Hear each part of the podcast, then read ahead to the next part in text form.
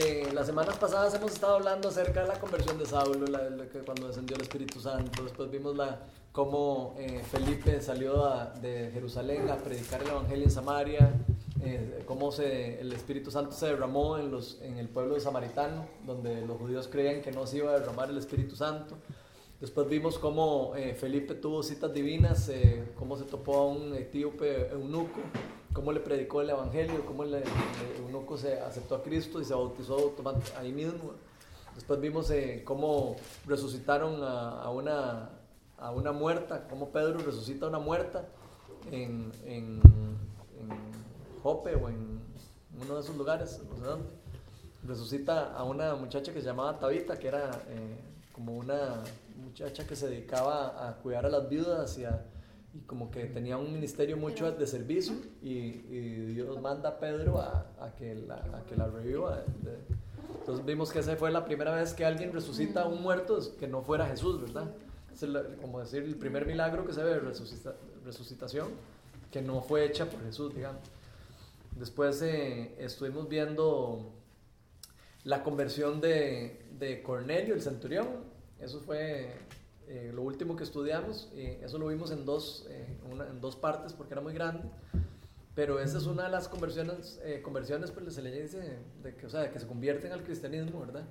Eso es a lo que me refiero cuando digo conversión. Una de las más importantes porque este Cornelio era un centurión, es que maneja 100 soldados y era de un alto rango del, de- del, del, del imperio romano.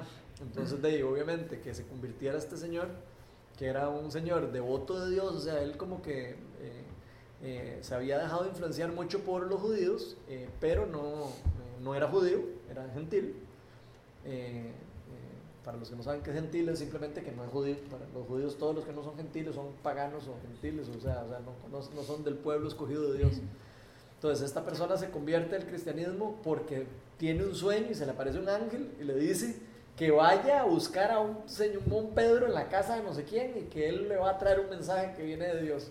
Entonces se le aparece este ángel a esta persona y entonces él ya manda a traer a Pedro y al mismo tiempo Dios se le presenta a Pedro en una forma sobrenatural, con un éxtasis. Empieza a ver eh, eh, una sábana que cae sobre él y, traía unos animales cuadrúpedos y no sé qué. Entonces les empieza a dar unas visiones a Pedro como diciéndole que él tenía que ir a predicarle a los, a los, a los judíos. Y, y entonces eh, Pedro hace caso y va a la casa de Cornelio. Cuando llega, Cornelio tiene invitado a todos sus amigos ahí y, se, y Pedro empieza a hablar y desciende el Espíritu Santo de una forma poderosísima y todos empiezan a hablar en lenguas y todo y, y la, Dios se manifiesta de una forma poderosísima. Pedro ni siquiera terminó de predicar la palabra, no, no, no pudo ni terminar de terminar de, de- de lo que estaba predicando y todos se llenaron del Espíritu Santo.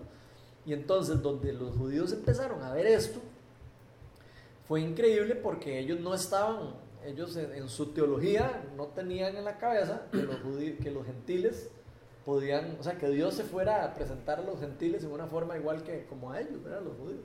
Entonces eso fue un, un hecho muy importante para la iglesia y fue como un cambio de 180 para la iglesia.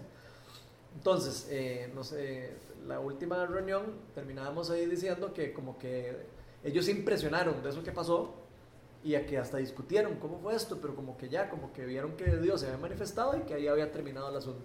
Entonces, hoy eh, seguimos con lo que sí continúa después de ese evento. Después de que ya como que habían medio tenido esa discusión de que si, de que si, cómo fue eso, de que, que los gentiles también y bueno, ahí, eh, pero ahí se quedaron con ese clavo ahí pegado. Entonces ahora vamos a leer lo que sigue en Hechos 11, del 19 al 30. ¿Quién no quiere leer? Voy a leerlo. Los que se habían dispersado a causa de la persecución que se desató por el caso de Esteban llegaron hasta Fenicia, Chipre y Antioquía sin anunciar a nadie el mensaje excepto a los judíos. Sin embargo, había entre ellos algunas personas de Chipre y de Sirene que al llegar a Antioquía comenzaron a hablarles también a los de habla griega, anunciándoles las buenas nuevas acerca del Señor Jesús. El poder del Señor estaba con ellos y un gran número creyó y se convirtió al Señor. La noticia de estos sucesos llegó a oídos de la iglesia de Jerusalén y mandaron a Bernabé a Antioquía. Cuando él llegó y vio las evidencias de la gracia de Dios, se alegró y animó a todos a hacerse el firme propósito de permanecer fieles al Señor, pues era un hombre bueno, lleno del Espíritu Santo y de fe. Un gran número de personas aceptó al Señor. Después partió Bernabé para Tarso en busca de Saulo, y cuando lo encontró, lo llevó a Antioquía. Durante todo un año se reunieron los dos con la iglesia y enseñaron a mucha gente. Fue en Antioquía donde los discípulos se, a donde los discípulos se les llamó cristianos por primera vez. Por aquel tiempo, unos profetas bajaron de Jerusalén a Antioquía. Uno de ellos, llamado Ágabo, se puso de pie y predijo por medio del Espíritu Santo que iba a haber una gran hambre en todo el mundo, lo cual sucedió durante el reinado de Claudio. Entonces decidieron que cada uno de los discípulos, según los recursos de cada cual, enviaría ayuda a los hermanos que habían en Judea. Así lo hicieron, mandando su ofrenda a los ancianos por medio de Bernabé y de Saulo. Ok, entonces ahora sí, ¿qué les llama la atención después de ver todo eso que habíamos visto la semana pasada? De que ya se ha derramado por los, el, el Espíritu Santo en los, en los gentiles y qué es lo que, que, que, que pueden ver aquí, qué está pasando en estos versículos que siguen ya un tiempo despuesito. Bueno, es interesante ver que ya los designan como cristianos. Ok, eso, está, eso es chivísima. La primera vez que de ahí salió el nombre cristiano, ¿verdad? Probablemente porque creían en Cristo, ¿verdad? Entonces les decían los cristianos, ¿verdad?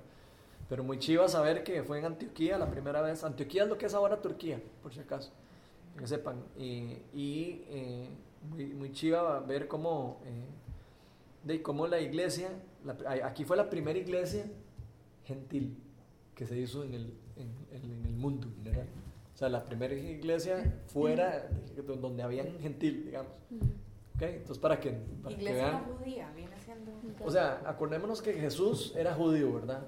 Entonces, Dios había escogido al pueblo de Israel como, como su pueblo escogido para llevarle el mensaje de la salvación. ¿Ok? Pero el pueblo de Israel no, como que no escuchó eh, o no fue tan abierto para escuchar al 100% la voz de Dios, digamos. Entonces, eh, eh, no, no dieron el fruto que, que digamos que debieron haber dado. Entonces, eh, obviamente Dios ya esto lo tenía previsto, ¿verdad? Dios tenía previsto ya eh, no solo eh, eh, llevar su palabra al- al- a Israel, pero ellos, Él usó al pueblo de Israel como pueblo escogido para, ¿para qué? Para que la gente viera que Él era Dios, digamos. O sea, agarró y sacó de, de- a Moisés de Egipto y todo el cuento ese, todo- toda la historia que todo el mundo conoce, ¿verdad? De manera de que se- la gente pudiera ver que había un Dios real, ¿verdad? Entonces, por eso escogió un pueblo escogido para que como que fuera evidente que él, que Dios estaba con alguien, ¿verdad? Con- y la gente pudiera como se- decir, ok, este es el Dios verdadero, ¿verdad? Entonces esa, esa es básicamente la historia, ¿verdad? Eh, los judíos entonces creían, se, se creyeron tanto, porque como les dieron las leyes a ellos y Dios les decía que... la- entonces ellos se creían, ellos se creían eh, de, la- eh, como los únicos salvados, salvados del mundo. De hecho ellos decían... eh, yo soy hijo de Dios porque soy hijo de Abraham. O sea, porque soy, porque mi abuelo, mi tatarabuelo fue Abraham y que fue al que Dios se le presentó. Y entonces ellos, por descendencia, según ellos, ya ellos eh, estaban en paz con Dios, digamos. Eso es lo que ellos pensaban, por medio de la, de la ley que Dios les había pasado. Entonces ellos sí guardaron su religión y su ley y los mandamientos y todo y lo pasaban de generación en generación. Pero ellos, digamos, eh, eh, creyeron, entendieron que la ley era lo que los llevaba a la salvación. No era eso, era otra cosa. Era lo que Dios estaba preparando para hacer en un futuro, ¿verdad? Lo que, está, lo que iba a pasar. Entonces, eh, ellos, eh, con esta teología en su cabeza, de ahí cuando o sea, creen en Jesús, y obviamente los judíos no creían en Jesús porque cre- eh, unos no creyeron en Jesús, le decían que si estaba loco y por algo lo mataron, ¿verdad? Entonces habían unos judíos que, que, que- que nunca creyeron en Jesús, ¿verdad? Y se quedaron ahí, los fariseos y todos esos ahí se quedaron. Más bien empezaron a matar a los cristianos, ¿verdad? Donde ya empezaron a hacer milagros y cosas de estas. Y vimos en las semanas antepasadas que mataron a Esteban, que era un, un, mae, lleno del Espíritu Santo, mae, rajadísimo, ¿verdad? Que tenía un ministerio súper chiva de sanidad y todo.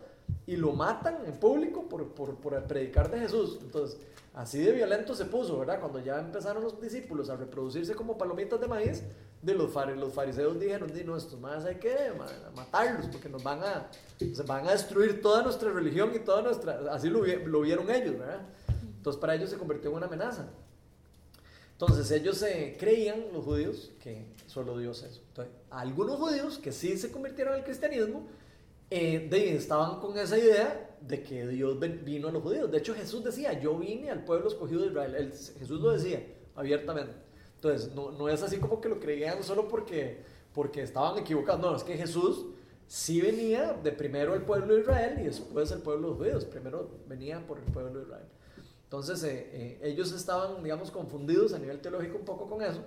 Entonces, ellos no predicaban, eh, o sea, empezaron a predicar ahí en, en, en Jerusalén y en, y a otros judíos, ¿verdad? Pero solo del Antiguo Testamento, ¿cierto? Ahí es donde está la diferencia de los judíos y la... O sea, el Antiguo Testamento termina, está escrito hasta los últimos profetas, digamos, todo lo que se escribe en los, los profetas, ¿verdad? El Pentateuco, que es todos los libros de Génesis, Éxodo, Deuteronomio, Levítico, Números y, y ya, ¿verdad? Son cinco. Sí. Okay. Esos cinco libros, ese es el Pentateuco, es lo que para los judíos es el Torah. Eso es como decir la Biblia de ellos. Eh, llegó. o sea, La Biblia de ellos es esos libros más los profetas, ellos creen en los profetas, que es lo que nosotros llamamos Antiguo Testamento. El Nuevo Testamento es lo que se escribe después de Cristo. Entonces, es la Ellos misma no Biblia, es el mismo Dios, es lo mismo todo, solo que nosotros tenemos un pedazo nuevo de historia que ellos no tienen, porque no lo creen. Es, es así de sencillo. Y, Y así ellos de- todavía están entonces ellos siguen esperando al Mesías. Entonces, el Nuevo Testamento en esta época no existía. Se está, se está construyendo. Entonces, en esta época estamos estudiando lo que pasó en la iglesia primitiva cuando no había Nuevo Testamento y estaban apenas convirtiéndose al cristianismo. Y entonces eh, eh, eh, empezaron a orar, empezaron a ver sanidades, empezaron a ver el Espíritu Santo derramarse en forma increíble. Entonces empezaron a recordarse todo lo que Jesús les había enseñado, de que vayan y pongan manos sobre los enfermos y serán sanos, vayan y, pongan las manos sobre los, eh, que están endemoniados y van a, quedar sanos, vayan y pongan las muertes, eh, a las manos sobre los que están enfermos y se sanarán. Empezaron a hacer eso y empezaron a sanarse las personas, empezaron a sanarse paralíticos, empezaron a liberarse endemoniados.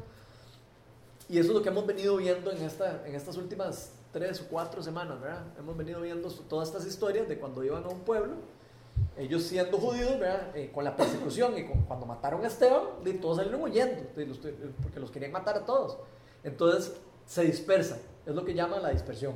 Entonces ahí los judíos, eh, eh, los judíos, los cristianos judíos convertidos salen de Jerusalén y empiezan a ir a diferentes pueblos.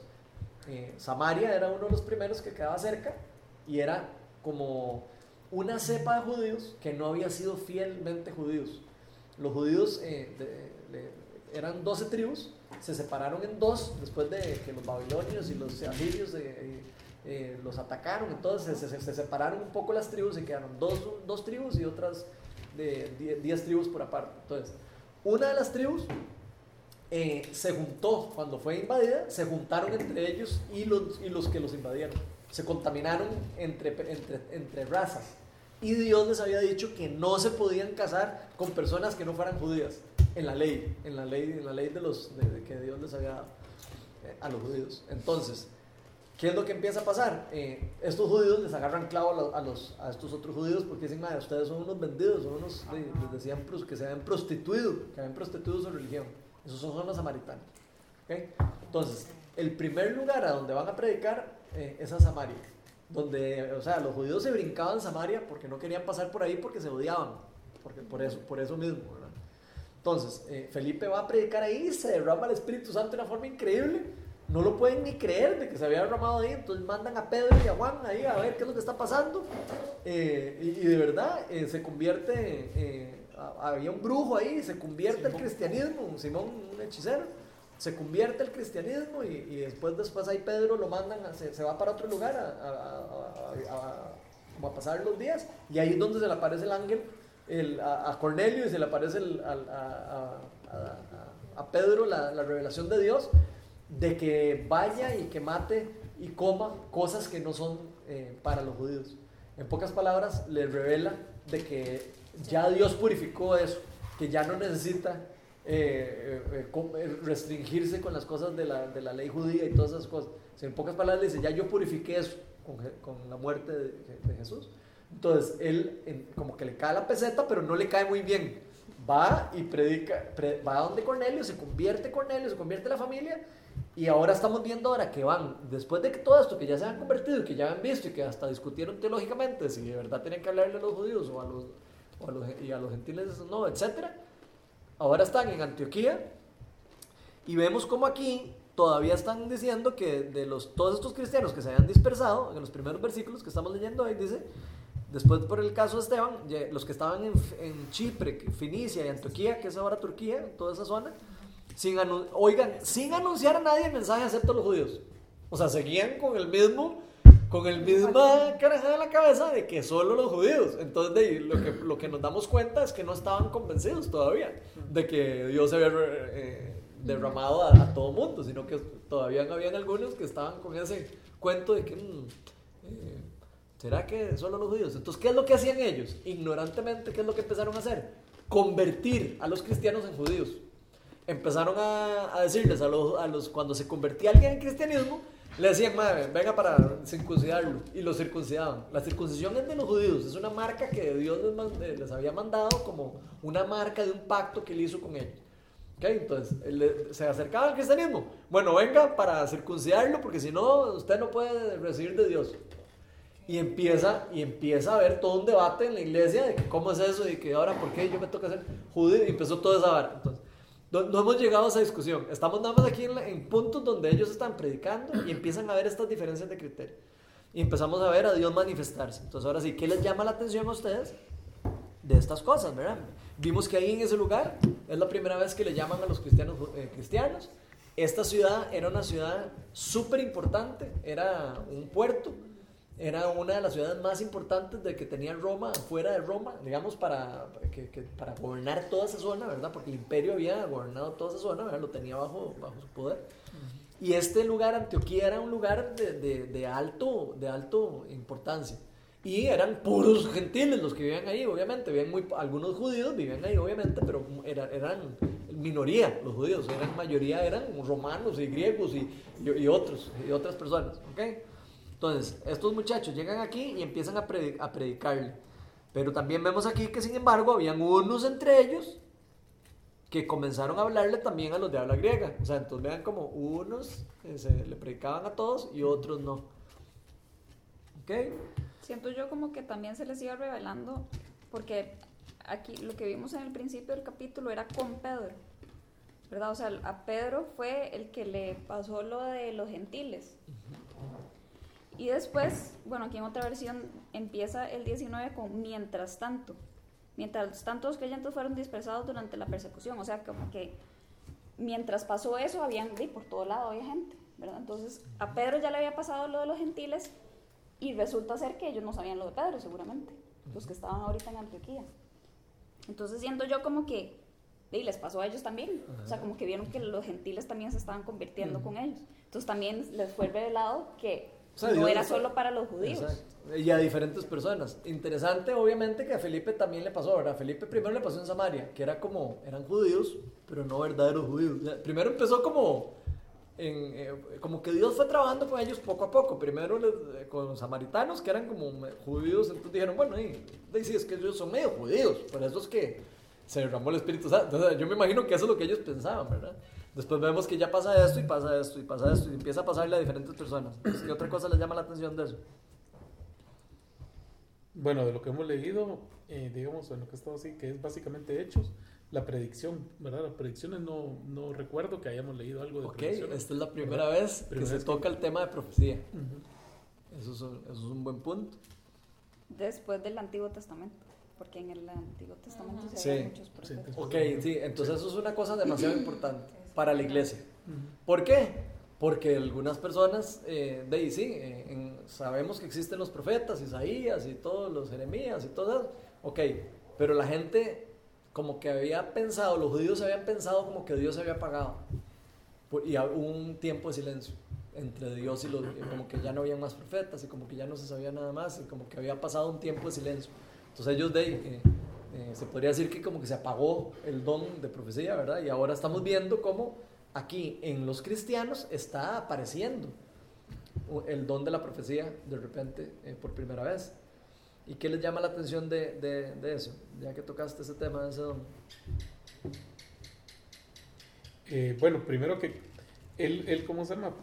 predice esta parte y de que va a haber hambre, ¿verdad?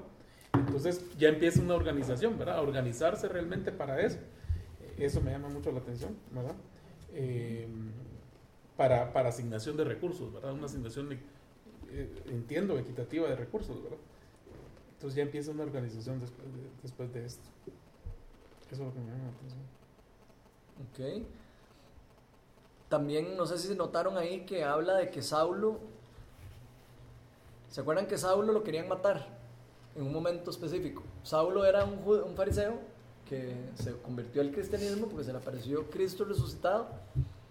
Y llega un momento en que él empieza a predicar tanto de Dios a los judíos que lo- de- dicen: Este man hay que matarlo porque era fariseo, era el miembro del Sanedrín, que era como decir el miembro de la junta directiva de los fariseos, por decirlo de alguna manera. Y, el, de encima, imagínense, se les convierte ese man, empieza a Sí, predicar, mae, y entonces el man le pusieron la pistola en la cabeza, ¿verdad? Y le- entonces el man tiene que irse. Y él se va para Antioquía, eso estaba en Hechos 9. Cuando estudiamos Hechos 9 decía que Saulo se lo, lo mandaron a Antioquía. Entonces ahora vean qué vacilón, a Saulo lo habían mandado a Antioquía. Entonces para que vea cómo Dios empieza a mover las piezas, él empieza a sacar a los, a los cristianos con algo feo, ¿verdad? Que pareciera todo el mundo diciendo, ay, pobrecitos, ahora todos los están matando. Y vea que Dios está usando algo malo para hacer algo bueno. O sea, Dios está agarrando esa persecución para llevar su palabra a todo lado. Si no, ahí se hubieran quedado, probablemente, predica- predicándole a los judíos nada más, ¿verdad? Entonces, eh, interesante eso, ¿verdad? Eh, de, era como en un puerto, era un lugar de, de prostitución, de, de- de donde todo era un relajo, ¿verdad? Y ahí es donde Dios está empezando a, a impactar, ¿verdad? Sí, sí está impactando una, un lugar de, digamos, de, de, de alto, de alta importancia, ¿verdad? O sea, eso que estás diciendo definitivamente. O sea, Dios escoge ese lugar para usarlo como punto de partida, ¿verdad? Y sembrar la iglesia, la primera iglesia, probablemente la más grande, ¿verdad? Y lo, y por, ¿Por qué sabemos que es la más grande? O de las más grandes que había en ese momento. La única, la primera. Sí, bueno, aquí, aquí lo- yo, lo- yo me lo imagino porque aquí vemos que le están mandando después plata a los, a los, a los de Judea. Los de Antioquía. Aquí dice. Entonces, de, de alguna manera, yo me imagino que esa iglesia empezó a crecer. eh, de, eh, había un montón de gente con dinero y todo. Y empezaron a creer en el, en el evangelio. Empezaron a, a, a diezmar y todo, ¿verdad? Y la iglesia empezó a crecer. Y, y después la, la otra iglesia empieza a tener problemas. Y le, ahí le mandamos la harinita. Vamos para allá y le mandamos. Ustedes nos mandaron la palabra, nosotros le mandamos de vuelta el dinero. Entonces, a mí me llama mucho la atención eso. En el sentido de que eh, podemos ver cómo, cómo los dones Dios los usa para el bien de la, del cuerpo, ¿verdad? Del cuerpo de Cristo. Eh, en este caso, eh, de los dones que, que estaban llevándose para allá eran los dones de evangelización, los que llegaron a Antioquía eran dones evangelísticos, ¿verdad? Y después es- ya en la iglesia, los dones de, probablemente los dones de, de servicio, los dones de, de, dar y de eso, de- fue lo que está ahora moviendo después la ayuda para, para de vuelta para Judea, ¿verdad? Y en esa transición, digamos, de judíos y de, del Antiguo y del Nuevo Testamento y esto, los judíos reconocen la, ex- la existencia de Jesús como un hombre más o no, o Como no un lo profeta. sí, y, y simplemente dicen y dan por, o sea, y no creen en los milagros o dan por desapercibidos o cómo maneja. No creen que fue un profeta. Un profeta más. No, No, no como el hijo de. Dios. Lo que no creen es que es el Hijo de Dios. Lo que no creen No es el que ellos esperaban. importante saber eso. Cristo significa Mesías. ¿Ok? Entonces, obviamente, sabemos de que no eran judíos los que les pusieron Cristo, cristiano. Obvio. ¿Por qué? Porque ningún judío le va a poner a alguien un, eh, los mesiánicos. Eso es lo que, lo que están diciendo, prácticamente. Así es, eso es lo que significa cristianos. Como decir todos los del Mesías, prácticamente. Entonces sabemos de que, eh, de que es evidente que esa iglesia era totalmente eh, de, eh, eh, gentil, ¿verdad? O sea, lo- los mismos gentiles fueron los que le pusieron así al- al- a, los cristianos. ¿Qué otra cosa les llama la atención de eso? ¿Te contestó la pregunta, Rona? Ah, no, sí, no, ya se me olvidó cuál Sí, es la sí, pregunta. No, por, ahí lo, Ya la acabo de contestar. por ahí lo que encontramos es que An- Antioquia es Siria. Turquía, No. Ahora. Oye, Siria. sí. Antioquía. Antioquia es Siria y está cerca de Jerusalén. Está está pero está por ahí, porque es está Capadocia y Capadocia está en Turquía, ¿no? Sí, ahí-. Así, así, como está. que me sepa el mapa, no. Es donde están, me los Pero, dos, pero en el ¿qué comentario bíblico No, decía pero, Turquía. pero acuérdate que es, es- o sea, Está la isla de Chipre, ¿verdad? Que es parte de... Es al frente de Turquía. Ajá. Eso es al frente de Turquía. Y está Fenicia, ese, eh, que también es otro país. Y sí, al frente está Turquía. O sea, yo, yo estoy casi seguro que sí es Aquí no Turquía. El, el 97% son islámicos.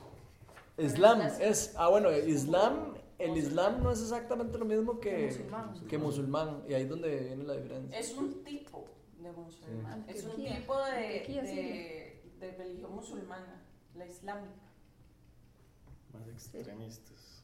todavía. ¿En qué momento se hace esa separación?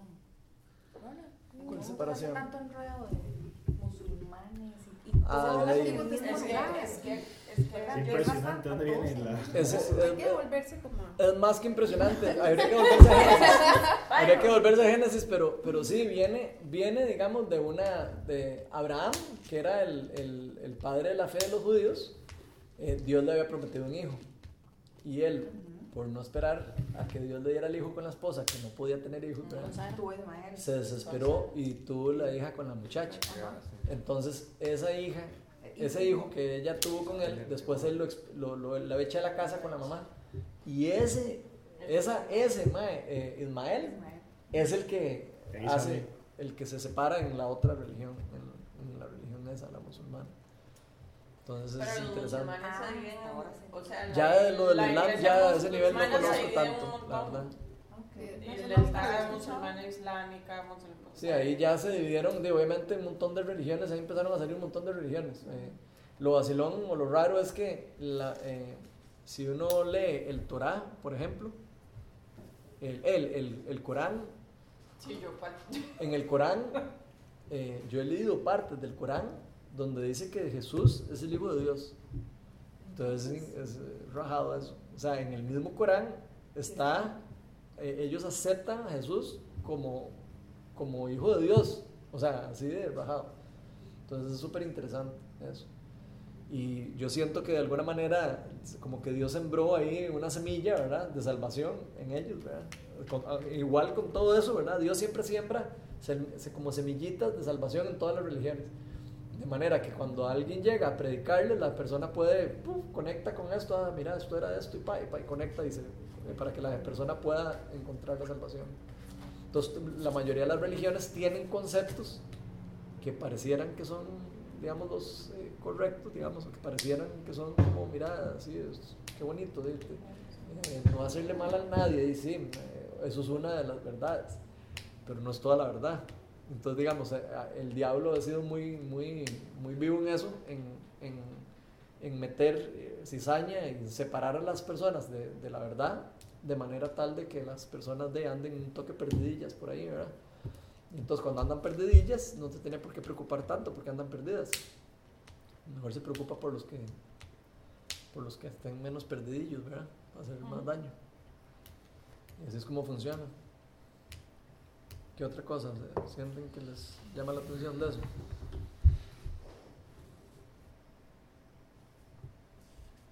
A mí me llama la atención el versículo 23, que dice, cuando él llegó y vio las evidencias de la gracia de Dios, se alegró y animó a todos a hacerse el firme propósito de permanecer fieles al Señor.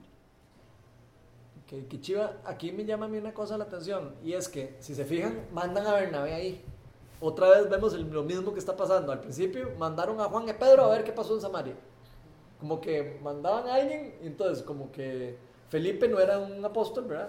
Estaba en Samaria, empezaron a pasar milagros y mandaron a Pedro y a Juan para ver qué es lo que estaba pasando, a ver si es cierto. Sí, sí, sí. Ok, para ver qué es lo que está pasando ahí, porque no, no lo creemos, tenemos que verlo con los ojos. Ahora, después de que pasa lo de. A Pedro le pasa mismo en lo de, lo de este muchacho de, de Cornelio, y ahora vemos cómo le está pasando a otras personas en otro lugar, y también mandan entonces a Bernabé ahora para que vaya a, a revisar a ver qué es lo que está pasando ahí. Entonces, sí, sí, me llama mucho la atención de que, sí, eso que dice Melania, o sea, llama la atención de que la gracia de Dios era evidente, o sea, Dios la puso en evidencia de manera tal de que ellos podían estar seguros de que estaban eh, caminando hacia la luz, digamos, o sea, que estaban caminando hacia la verdad, ¿verdad? Si no, se hubieran confundido y hubieran terminado en una cosa totalmente diferente, pero no, Dios los fue como, como corrigiendo, el- ellos empezaron ahí como tambaleándose, eh, no, no empezaron como muy bien, pero Dios les fue como, ok, ahora vamos a desviarlos un toquecito y ahora un toquecito, hasta que les terminó de enseñar cómo, a dónde y qué era lo que quería. Ya después, este mismo Saulo, que es el que, al que vemos aquí, que Bernabé va a buscar, es este convertido del cristianismo. Que, que era una em- eminencia. Es una, era una persona, para ser fariseo había que saberse la Biblia de memoria, era una persona, tras de eso estaba en el Sanedrín, era de los más estudiados, era una de las personas más inteligentes de la época, digamos, por decirlo de alguna manera. Y lo convierte en el cristianismo, y obviamente Dios empieza a usar el don de esta persona, ahora dirigido hacia, la, hacia donde tenía que dirigirse, ¿verdad? Está Pedro, eh, Saulo ya está aquí en Antioquía, llega Bernabé, Bernabé se hace amigo de, de, de Saulo, de Pablo, se llama Pablo, el nombre griego es Pablo, entonces él se, probablemente por estar ahí, él se llama Pablo, ¿verdad? Porque él se va para, para ese lugar de habla griega, ¿verdad? Y Pablo es en griego, ¿sabe?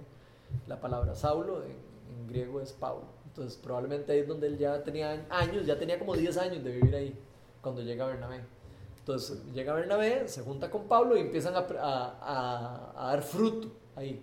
¿Qué les llama la atención de, esa, de, eso que, de, de, eso que pasa cuando llegan ahí? Porque ahí dice que, dice que Bernabé busca a, a Saulo y cuando lo encontró lo llevó a Antioquía, o sea, se lo lleva para Antioquía. Y durante todo un año se reunieron con, con los dos, con la iglesia y enseñaron a mucha gente. ¿Qué les llama la atención de eso? Discipulado. Qué importante eso, ¿verdad? Qué chido, ¿verdad? O sea, se ve como ellos, ¿por qué se quedaron tanto tiempo ahí? O sea, ellos vieron ahí que había importancia de, que, de, de sembrar, de, de, o sea, de, hacer bases fuertes, sólidas. Estaban en un lugar donde, eh, de, alto impacto, un lugar de, donde la gente de ahí era gentil y todo, pero la gente se había convertido y entonces ellos dijeron, no, aquí tenemos que hacer discípulos para que esto quede bien firme. Y cuando ya estén firmes, nos vamos. De hecho, ellos empiezan a hacer después viajes misioneros, pero se quedan aquí un montón de tiempo e invierten dos años de su vida entera ahí enseñando y me imagino que capacitando a discípulos y todo, y ahí es donde ya la iglesia empieza a hacer... Y que de hecho después es ahí donde les ponen cristianos. Ok, bueno, eh, para que vean que chiva, se, se, ve, se ve el fruto de lo que ellos... Está, pero que vean que lo dice después de eso, específicamente. O sea, después de que ellos se quedan ahí un montón de tiempo, ahí es donde sale la primera vez que les dicen cristianos. O sea, que ya ahí se empieza a ver la primera camada, digamos, de, de, discípulos, ¿verdad?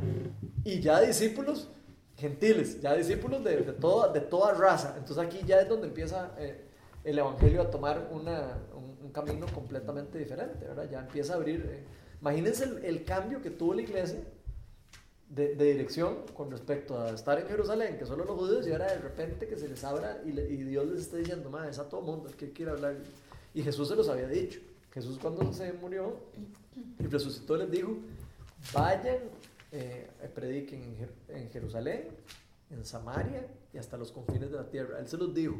Lo que pasa es que no, no es lo mismo que se lo digan a, entenderlo, ¿verdad? Es parecido cuando uno aprende de Dios, no es lo mismo escuchar la palabra que entenderlo. Cuando uno ya empieza a entender, eh, uno, wow, es, sí, ya, ya lo entendí. Al principio no, no lo podía ver. Es lo mismo a ellos. Dios les reveló a ellos un montón de cosas y no lo entendieron eh, al principio. Simplemente de lo, eh, no, no, no, lo podían ver o decían, no, no entiendo, ¿por qué? ¿Por qué tengo que ir a hablar de los judíos?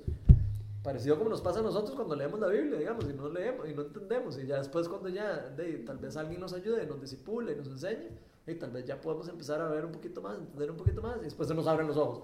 ¿Por qué? Porque el Espíritu Santo ya empieza a hacer su trabajo. ¿verdad?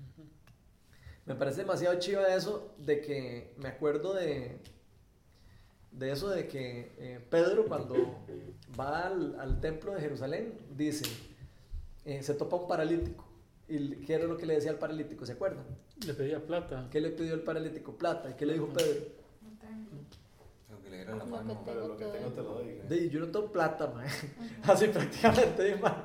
Yo plata no tengo, pero lo que tengo te doy. Y lo sana. En el nombre de Jesús, del Espíritu Santo, es lo que tengo.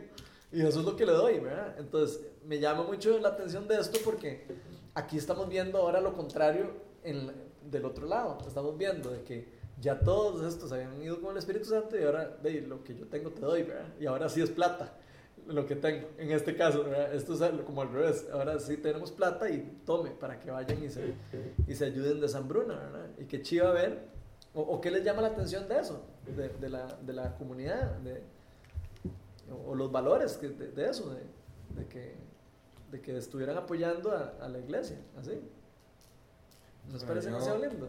Sí, yo me voy a volver un poco, porque no, no, no, no estaba pensando en, esa, eso, pero sí me hace rato estaba pensando que me llamaba la atención, que uno ve normalmente en la Biblia hay otros pasajes ahí, de verdad que, que familiariza mucho el tema de los niños, De que, pero la primera, la primera instrucción aquí es, es proteger a los ancianos.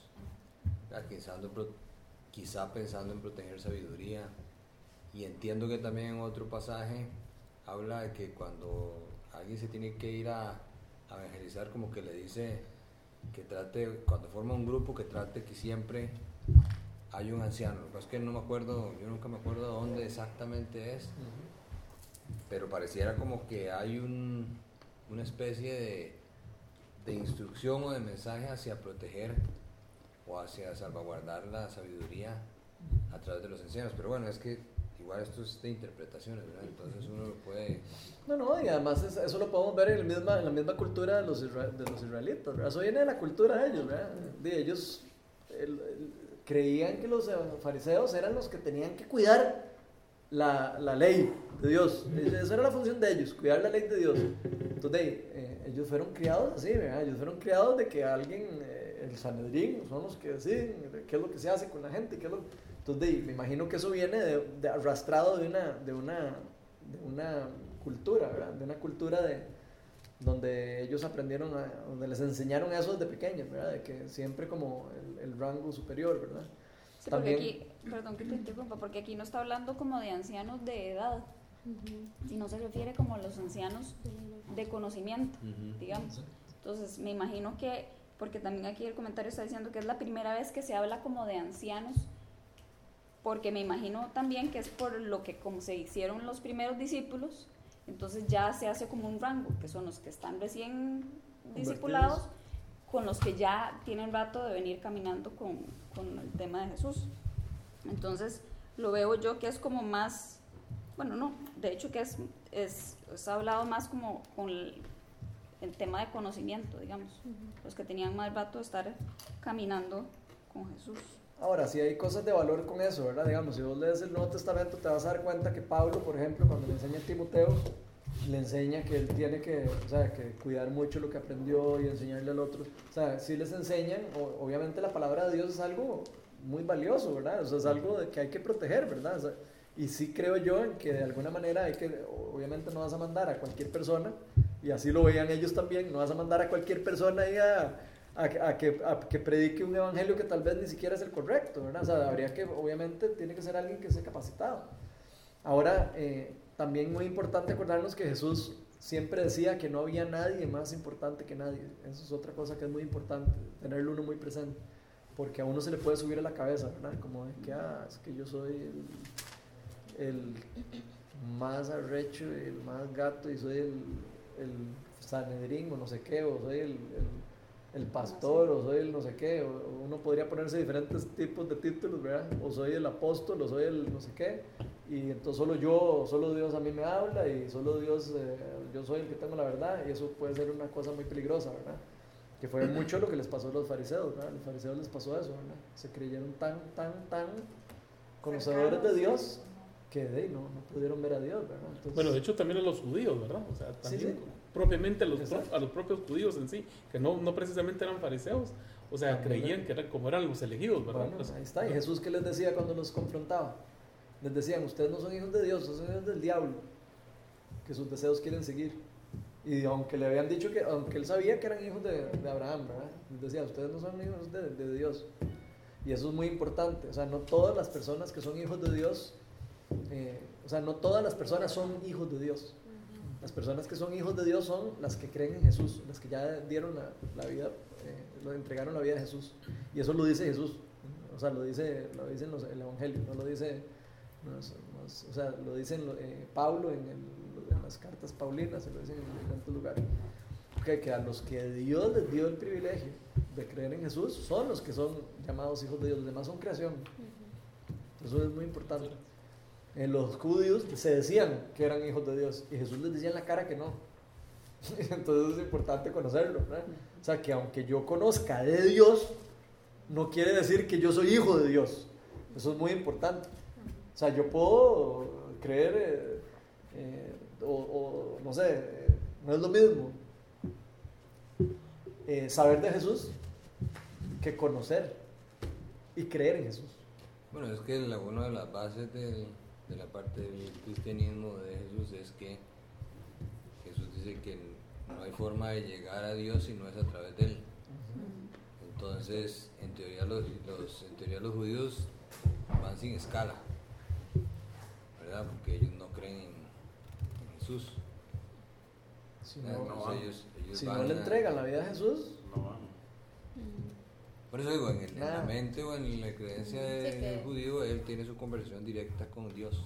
Están esperando todavía. Sí, ellos, Sí. ellos viven, digamos, como con esos mismos sacrificios de siempre porque están esperando a ese Mesías. O sea, todavía no ha llegado. Entonces, por mientras, ellos siguen actuando como Dios les había indicado al principio. De Sí, hecho, bajo la o sea, las fechas de ellos Exacto. completamente Sí, diferentes. es Sí, ni siquiera siguen. en realidad es como un malentendido, siento yo, porque Dios les promete que por medio de la descendencia de Abraham, Dios les va a, a- a bendecir. Y ellos lo interpretaron como que por ser descendientes de Abraham. Y no lo, no lo interpretaron como lo que realmente Dios estaba diciendo, que por medio de Abraham iba a nacer el Hijo de Dios. O sea, Jesús es descendiente, descendiente de Abraham.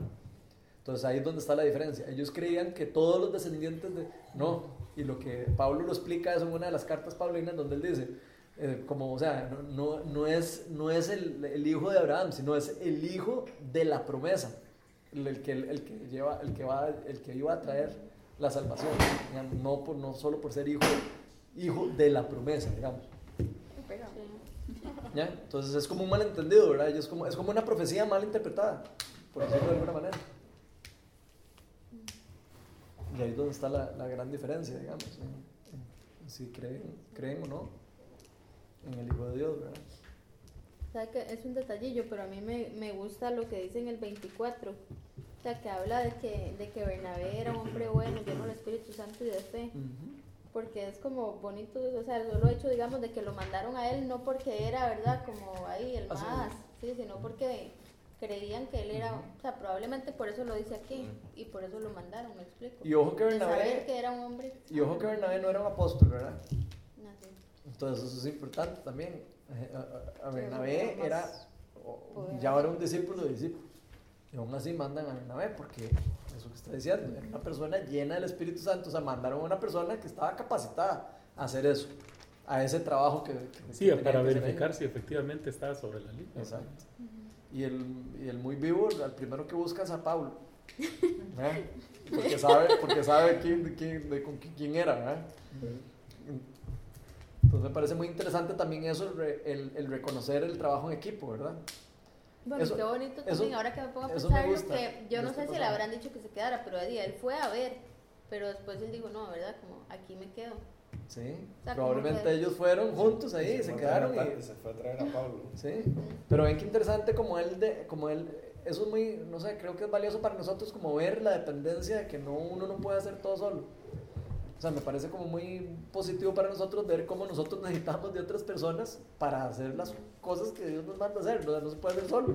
O sea, uno necesita como eh, ayudarse con otra persona para, para hacerlo. Y eso que vos dijiste al principio, Juan Manuel, es muy valioso porque Jesús siempre mandaba a las personas en, en parejas.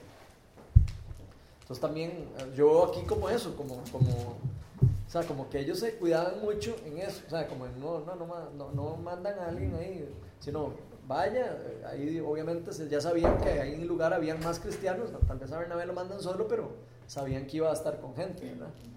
Pedro cuando se va donde Cornelio se va con seis personas, no se va solo, se hubiera podido ir solo, pero ven que Chiva como no se va solo y desciende el Espíritu Santo ya tiene seis testigos de lo, de lo que pasó, ¿verdad? Entonces también es muy interesante, ¿verdad? O sea, que chiva ver cómo, eh, o sea, siempre tiene algo de valioso eh, lo- las cosas que están pasando y cómo, cómo pasan, ¿verdad?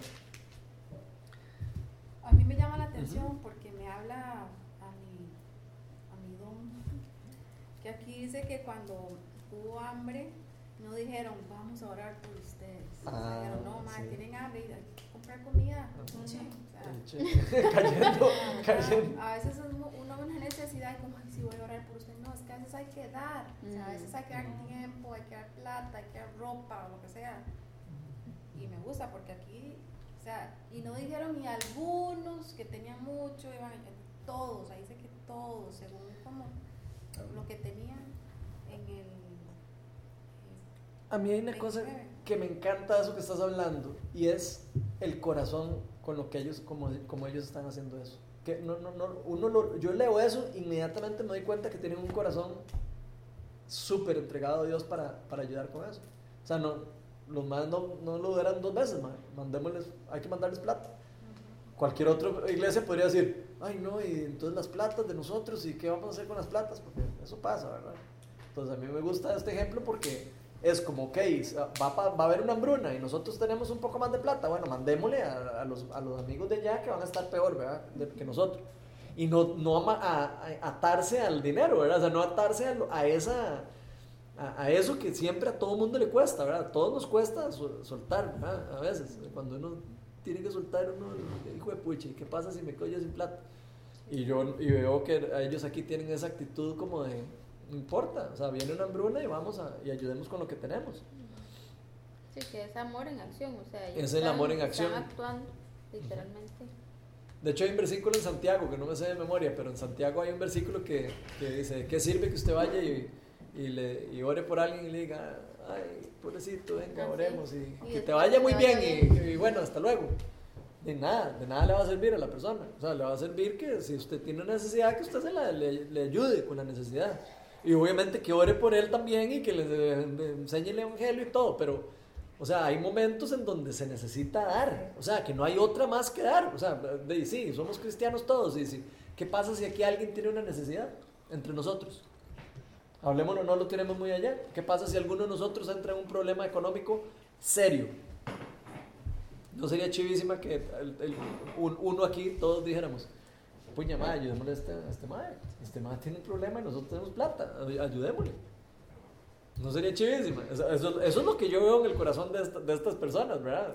Es, es una familia, ¿verdad? Y eso es, lo que, eso es lo que somos, una familia, los cristianos, ¿verdad?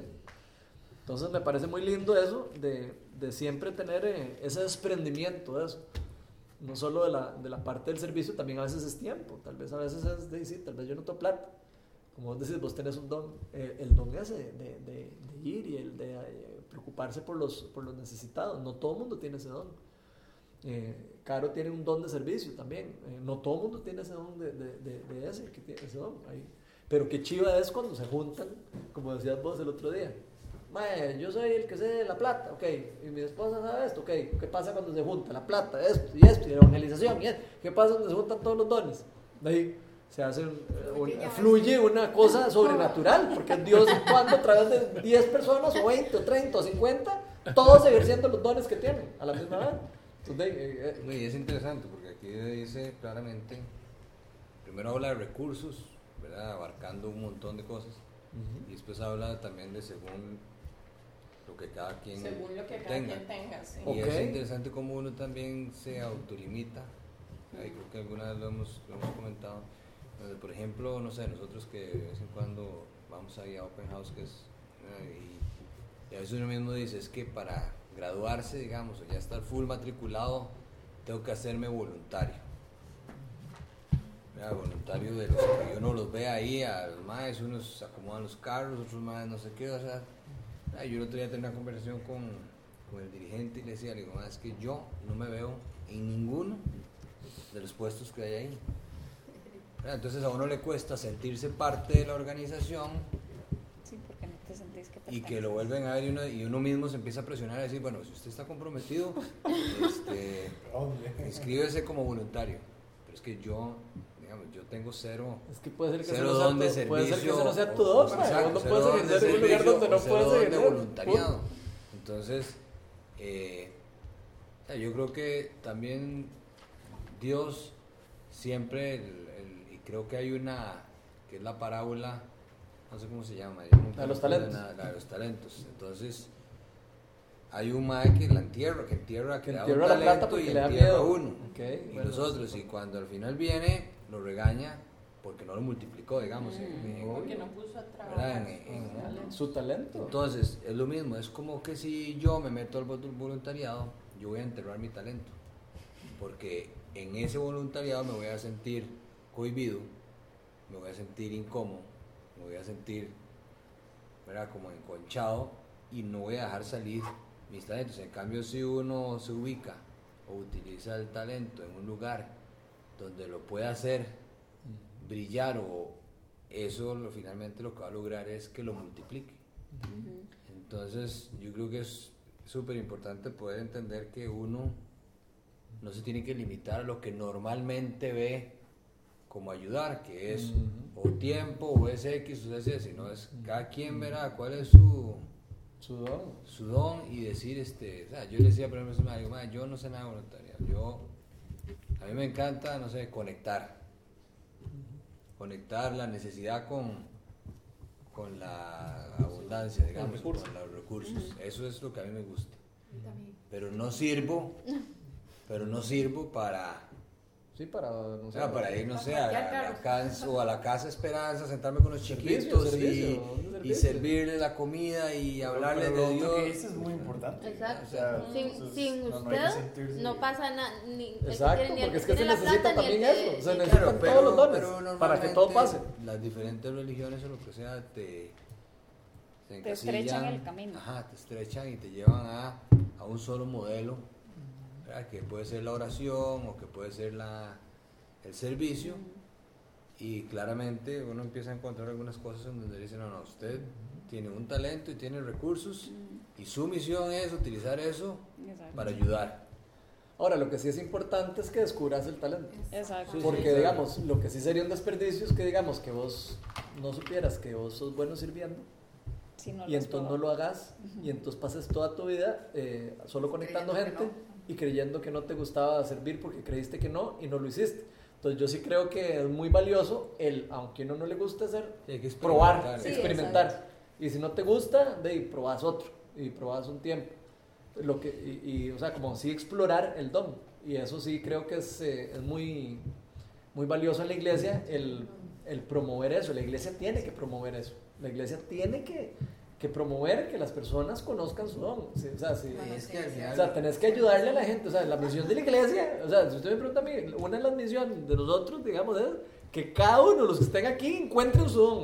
O sea, si aquí las personas no encuentran el don, estamos listos. Y además, Porque, porque entonces de no van a encontrar para qué fueron creados. Sí, sí, es porque todos fuimos creados para algo específico. En No, y el lo más importante también es que si no lo logras identificar, De ahí pasas todo. difícilmente lo vas a multiplicar. ¿Me Ah, claro. O sea, porque a veces es como cuando, no sé, ustedes Y no vas a disfrutar. lo que trabajo en, no sé, digo, lo peor que me puede pasar a mí, no sé. Pueden conseguir trabajo en auditoría. O sea, no sé. Entonces yo digo, o sea, en auditoría yo nunca voy a poder lograr este, ayudar o exponer, o, o- o exponer o, o propagar o lo que sea, que al final un poco es la misión, ¿verdad? Que es llevar la palabra a más gente, ¿verdad? Es un poco la misión del, del cristiano, pero llevar la palabra también uno empieza a entender que no necesariamente es predicar. Predicar me refiero para- a palabras. Para llevar la palabra se necesita dinero, tiempo, servicio, dones, se necesita todo. No se necesita solo una de las cosas, se necesitan todas. Y aquí lo estamos viendo, cómo, cómo esta iglesia hizo todo lo que hizo, lo hizo por medio de dones, lo hizo por medio de plata, lo hizo por medio, lo hizo por medio de gente, lo hizo por medio, o sea, hizo- lo hizo por medio de Dios, obviamente. Pero Dios es un network, es ne- Dios acomodando, como Dios hace mucho lo que ese don tuyo, Él conecta. A veces nosotros no vemos esas conexiones y eso es lo triste. Que a veces nos, Dios nos conecta con alguien, y no- nosotros tontillos pasamos y nos damos cuenta y mira, Dios me había conectado con este man, yo no sabía. Y, así nos pasa. Y igual nos pasa con los dones espirituales. Porque tenemos dones espirituales y dones naturales.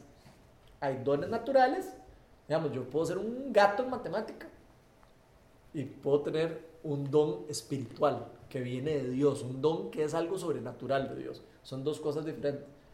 Y uno puede eh, eh, descubrir, eh, todos todos y cada una de las personas que han puesto la fe en Jesús dice que recibe el Espíritu Santo.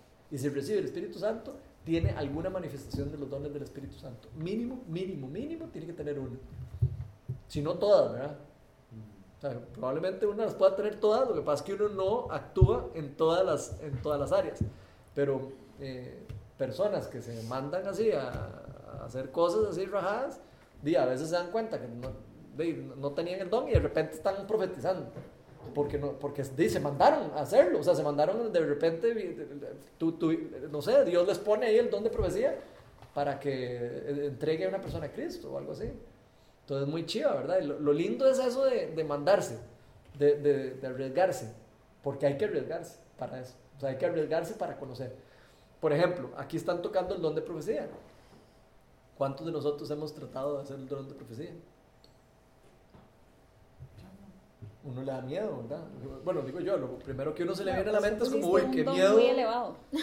No, no, es que no, lo tiene, no tiene que ser elevado, es, lo- es igual que cualquier otro don, es lo No, mismo. no, no, es- no es elevado, nada más de cuidado. Es de mucho cuidado. Ujú. Sí, sí, Como todos los dones, maneje plata mal. Sí. O quizás También es de mucho cuidado. el menos, Todos. com- el menos común. O sea, quizás es el que uno menos ve.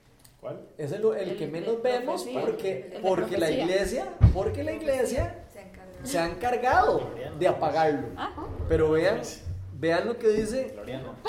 vean, no, vean lo que dice hablando de esto, ya que estamos hablando de eso. Vean, vean lo que dice. Eh, Sí. Sí. Vean lo que dice Eso 1 está Corintios muy 14.1. Empeñense en seguir el amor y ambicionen los dones espirituales, sobre todo el de profecía. O sea, nos está diciendo Pablo que tenemos que ambicionar el don de profecía. Nos está diciendo, o sea, nos está diciendo ambicionenlo, o sea, búsquenlo, que- persíganlo. Que se ha relacionado como con algo malo, ¿verdad? Sí, pero no, pero no entonces No. Sí, bueno, pero eso está es- como- está- Por eso digo, está tal vez como, como, como mal Sí, sí, sí. nos tiene como, como si fuera susto, como si fuera Sí, miedo, es y no tiene que ser así. Bueno, o el don de lenguas, a la gente también le asusta. Uno dice, "Ey, esa cara, que todo el mundo empieza a hablar en lenguas, que van a amarrar. Y vean, vean lo que dice 1 Corintios 14:5. Yo quisiera que todos hablaran en lenguas, pero muchos más, pero mucho más que hablen en lenguas que profetizaran.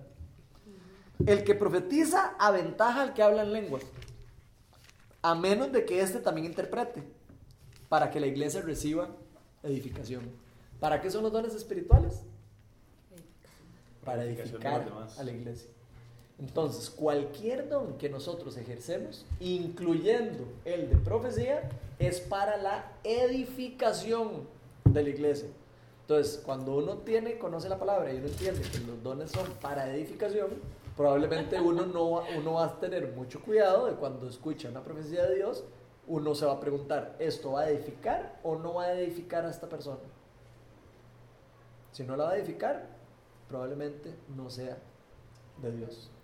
Además, yo no sé también hasta qué punto todos esos dones uno muchas veces los pone en un estándar demasiado sobrenatural para hacerlo, ¿verdad? Porque puede ser que una persona, uno puede decir que una profecía, que una profecía sea una visión. Por supuesto. Ah, Entonces, digamos, yo, no sé, tengo una visión, digamos que es una, digamos, personal o inclusive hasta de pareja. Yo tengo una visión de la fundación. Entonces yo tengo una visión de la fundación y entonces eso te da, eh, digamos, te da fortaleza, te da energía, te da positivismo, te da cierto nivel de certeza y vos empezás como a, yo he llevado un curso ahí, A perseguirlo. claro, que empezás a, a- a vivir una nueva normalidad, o sea, lo empezás a ver como ya algo real y eso te lleva buscar, ¿verdad? Y, y te empezás, y vos mismo empezás a ver en tu, no, no- ni siquiera necesitas cerrar los ojos, pero empezás a ver en tu mente cómo sería ¿verdad? ya la fundación formada, o cómo se mueven la- las cosas, cómo empieza, hay cuatro o cinco familias ¿verdad? Eh, sostenidas por la fundación, y eso perfectamente es una profecía. Me explico, o sea, no, a quizá, eso es lo que yo creo, quizá, igual hablar en lengua, no sé, si vos tenés la habilidad de hablar cinco idiomas, al final son lenguas, y si son idiomas que te van a ayudar a ir a diferentes poblaciones, a, a llevar tu mensaje o a hacer ejemplo X, bueno, al menos, no sé, al final como son interpretaciones, ¿verdad? yo no sé si, si es que... Bueno, pero en el caso del don de lenguas son lenguas angelicales, digamos, no son que hable alemán o no. No, es lenguas sí. de que no, es que hablen un idioma. O sea, pu- ha pasado, por ejemplo, para que te des una idea, personas que van a, a- a evangelizar a India y no saben hablar indio y de repente empiezan a hablar en lenguas y, y están hablando en el dialecto del indios sin saber el idioma. Ese es el don de lenguas que estamos hablando aquí, o sea, el que se está hablando aquí, de, que es el que asusta a la gente. ¿Por qué? Porque la gente dice, no están diciendo nada. Eh, están ahí hablando y nadie entiende. Entonces, la gente hasta, alguna gente hasta se burla, hasta lo ven como que bañazada esa vara, hablando en lengua. Donde más bien aquí lo podemos ver que es un don que de- de- debería estar activo en la iglesia. O sea, debería- es algo que debería estar pasando a cada rato y no debería ser como nada raro. Pero la misma iglesia lo ha ido, eh, ah, no, eso es muy raro, eso, eso no. Y entonces lo, lo limitan, estamos limitando a Dios. El don de la profecía, eh, sin darnos cuenta, la iglesia lo ha limitado. Hay, como vos decís, hay muchas profecías que pasan al día a día y que nadie sabe que es profecía porque simplemente lo, lo, lo tienen limitado. Porque nadie comparte la profecía. No sé. A mí me pasó una vez, yo les conté una vez que una vez vi, eh, tuve una visión, yo no es que sea profeta, pero me pasó una vez que una, eh, una muchacha me estaba robando plata y, Dios me puso una visión y me dijo, me está robando plata y me, y me dijo, escondió la plata. Y yo bajé y le dije, eh, Reina, usted me quitó plata a la billetera, ¿verdad? Sí, eh, y se puso toda blanca, así yo. A mí me lo dijo Dios, para que sepa. Y me dijo que usted la escondió la plata. Y casi se muere. Claro. Y me hace, sí, ya vengo, ya se la traigo. La escondí en el tanque de agua caliente. Y fue y la trajo y me la puso en la mesa. Y eso lo hice yo, sí, tal vez yo arriesgué. Yo tuve que arriesgarme. Yo le puedo decir, ¿será cierto que me... ¿Será que la eh, Entonces puede haber, no haber sabido que Dios me dio una revelación, porque simplemente no, di- no, no, no me aventé a, a ver si era cierto. Igual puede pasar con una profecía. Puede ser que yo en este momento sienta algo de Dios acerca tuyo. No sé, una palabra de conocimiento o algo. Ahora estábamos, antes de que llegaste, estábamos hablando de las citas divinas. Si se leyeron la tarea de las citas divinas, y si no se la han leído, léansela, porque es importantísimo que se lo lean. ¿Por qué? Porque ahí se van a dar cuenta de dones como eso, de que de repente te, te da un- una revelación de alguien. Eh, con tal caso de la, de la persona que, le- que le, Dios le da la visión de que el mae había violado a la, a la muchacha. Ah, es que está una, una, una muchacha, le llega, pasa. le llega aparentemente la... e- Ella todavía no, no lo cree, ¿verdad? Y, y lo que sucede, de repente se le aparece y, y ve, y ve algo así que dice orgullo. ¿Qué será eso, verdad? Eso venía en el libro, ¿no? Sí, sí, sí. Entonces, Sí, sí, sí. Ah, después ya le, ya, la- ya le, ¿cómo se llama? La- le, le dice, no, mire, la- esta persona eh, violó a otra, a, a una muchacha y... Ok, ¿Cómo sabe? Eso se llama un don de conocimiento. O sea, Dios, Dios está dándole una palabra de conocimiento acerca de otra persona, pero para un bien común. Vea que no se lo está dando para que lo trate de violador. Él, ella le dice, a mí Dios me dijo que usted violó. Y ahí mismo el mal cae y se pone a llorar y le entrega la vida a Y Cristo. eso es interesante como lo Entonces, vean qué rajado, porque- cómo porque funcionan los ella se le aparece el nombre. Sí, y eso pero pasa. ella lo logra identificar en un tatuaje En todo eso, Ajá, sí. ok. que, tiene, Ok. que tiene la persona. Entonces cuando se han reunido y le ve el tatuaje, Sí, inmediatamente. ella conecta y entonces es ¿verdad? cuando va y le- La pregunta de los 10 millones es, ¿estamos nosotros esperando eso? ¿Estamos nosotros activos, con los ojos abiertos, eh, eh, atentos a esas cosas? Algo que decía, perdón que te interrumpa, Juan Manuel, es que él, él estaba diciendo que a veces le- como que lo sobredimensionamos y tal vez eso nos da temor. Pero muchas veces ser la zona de influencia para una persona, ya eso es la misión, ¿verdad? No tiene que ser evangelizar a todo un pueblo. Muchas veces llegarle a una persona que conozca a Dios, De hecho, hay una historia de un muchacho que se fue, fue- se dio una charla y huevadísimo porque solo una persona pasó adelante. Y el más estaba todo obstinado y había sido Martín Lutero o alguien así. O sea, era, era una historia así que uno decía, ahí, madre, ya- madre, el único que se tenía que convertir. Se, se convirtió. O sea, dice, pasó una persona. A veces uno eh, Sí, en la iglesia, o sea, a veces pasa que uno invita a gente a pasar a orar, por ejemplo, digamos en las celebraciones que hacemos aquí. A veces uno pasa adelante, el que quiere recibir oración, nadie pasa. De- y uno, y qué lástima, que no pasó nadie. Pero a veces pasa uno. Y uno dice, "Ay, qué lástima, solo uno. Y, y ese uno podría ser el, el que, la- el que le está cambiando Dios la vida por completo y el que va a transformar toda una, ya toda eso una ciudad. todo. Entonces, demasiado, hay que No, ser y además- sensibles y a eso. Además, cómo te va. O sea, digo, es súper interesante cómo, se, cómo puede empezar con uno y ese uno poco a poco te empieza a llevar a que después se convierten en dos o tres o te empieza a llevar a dimensiones y te empieza a jalar y te empieza a jalar y te empieza a jalar y, y ya este digo ya no, ya no te puedes salir o sea yo creo que lo más bueno para mí lo más increíble de estas cosas de, por ejemplo las citas divinas que yo les he contado ahí que me han pasado algunas y esas cosas y, y lo más interesante es el nivel de, de ¿cómo, se cómo explico? O sea, el nivel de intensidad con lo que te atrapa.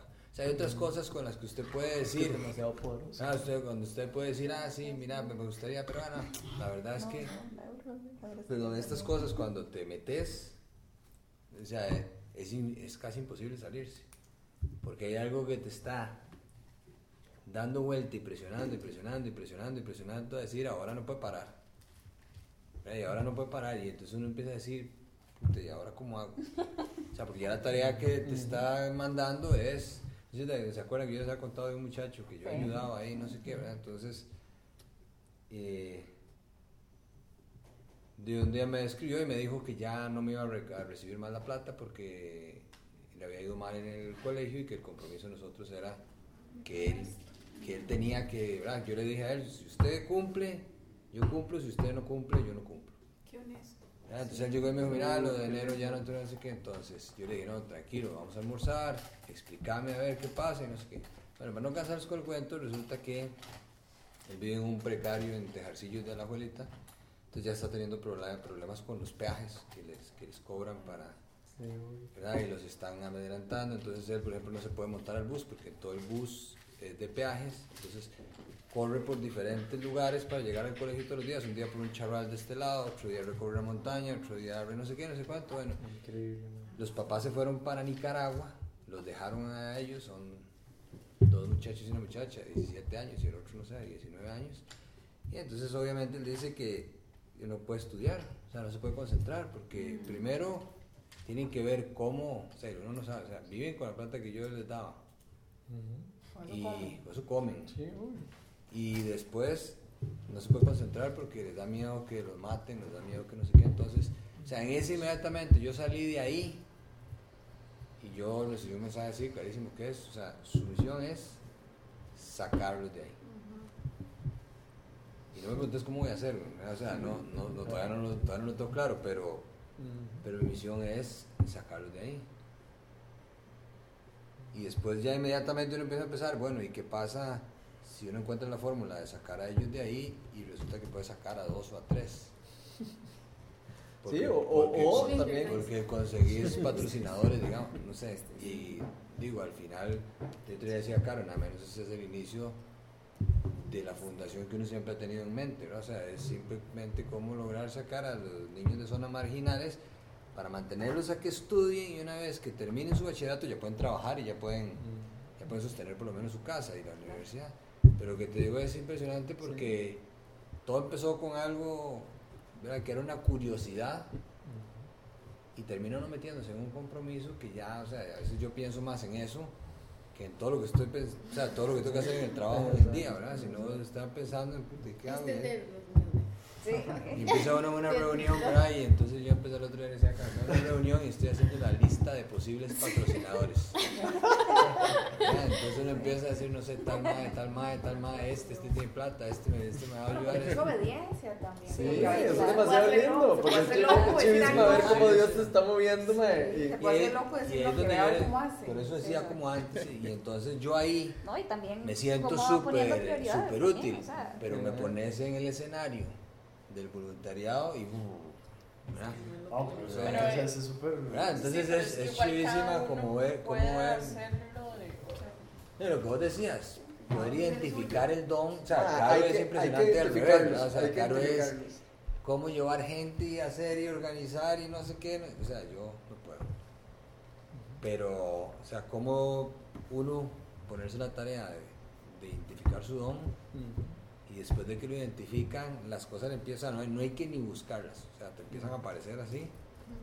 Y después más bien tienes que ir viendo cómo, cómo lo resuelves. Sí, yo creo que lo que uno debería hacer, digamos, nosotros como iglesia, digamos, que estamos como queriendo eh, fomentar eso, es como abrir campos para que la gente experimente dones.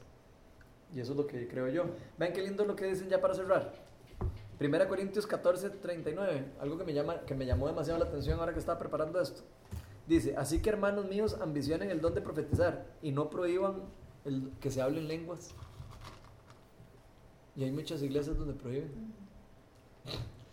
Me llamó demasiado la atención eso. O sea, yo vi eso y yo, pero ¿cómo va a ser posible que eso esté escrito en la Biblia y que hayan iglesias en que le digan a uno no puede hablar lenguas? O sea, ma, eso ya es el colmo. Y le dicen así que no puedo hablar. Sí, hay muchas iglesias, no, no, no, o sea, donde te van a, a pagar los dones, que te van a decir, no, no, o sea, aquí no. Eso está muy raro, o sea, aquí no. Sí, y, y- pero qué increíble, ¿verdad? O sea, es que, ¿cómo limitamos a Dios, verdad? Eso, es- lo que yo siento eso, ¿verdad? Cómo, qué triste ver cómo nos, nosotros limitamos a Dios y lo limitamos dentro de nosotros también, en las mismas cosas. En no probando ese, el don de no sé qué, lo estamos limitando. Porque al rato, y sí tengo el, el don de la carajada esta, de servicio, yo no sé. O el don de profetizar, tal vez uno nunca ha- se ha mandado a, a una visión, no sé, y decírsela a alguien, por- y tal vez uno tiene ese don, y, y, y rajado, y Dios lo puede usar en uno cosas sobrenaturales, y, y uno no, nunca lo ha usado solo por, por miedo. Entonces yo lo que sí quería como promover, promover, ya que estamos hablando de eso, es que aquí no tengan miedo, nunca, de ejercer ningún don, porque aquí estamos todos aprendiendo a descubrir estos dones. Entonces si aquí alguien algún día siente que quiere hablar, eh, se- siente hablar en lenguas, en- porque sintió de Dios hablar en lenguas, y- o sintió de, de- de una visión para alguien que lo pueda compartir, o sea, que se sienta aquí en un lugar seguro para hacerlo. Porque nadie aquí, o sea, lo va a juzgar, digamos, o sea, nadie lo va a, como a clavar, que pruebe. Entonces nada más quería como dejarles eso, eso ahí porque eh, las, a- las semanas pasadas o antepasadas abrimos un campito al final para ver si alguien sentía algo de Dios y fue lindísimo. Miren qué chiva como Dios empezó a hablar, ¿verdad, Mela? Empezó Dios a hablar. O sea, nos dijimos, hagamos un rato de silencio. Y vamos a cada uno, Aquí, aquí, aquí. lo hicimos, en un martes. Dijimos, vamos a poner en silencio, vamos a dejar que Dios, a ver si, que, si Dios tiene algo para decir hoy. Ma, y nos dieron visión para una, para alguien, para para Annie o para orar por ella, y fue muy lindísimo, y nos dieron también para otros. O sea, Dios empieza a hacer cosas así, lindísimas. O sea, entonces, eh, no sé, a mí me parece como que es bonito el, el por lo menos sentirnos libres de poder hacerlo, ¿verdad?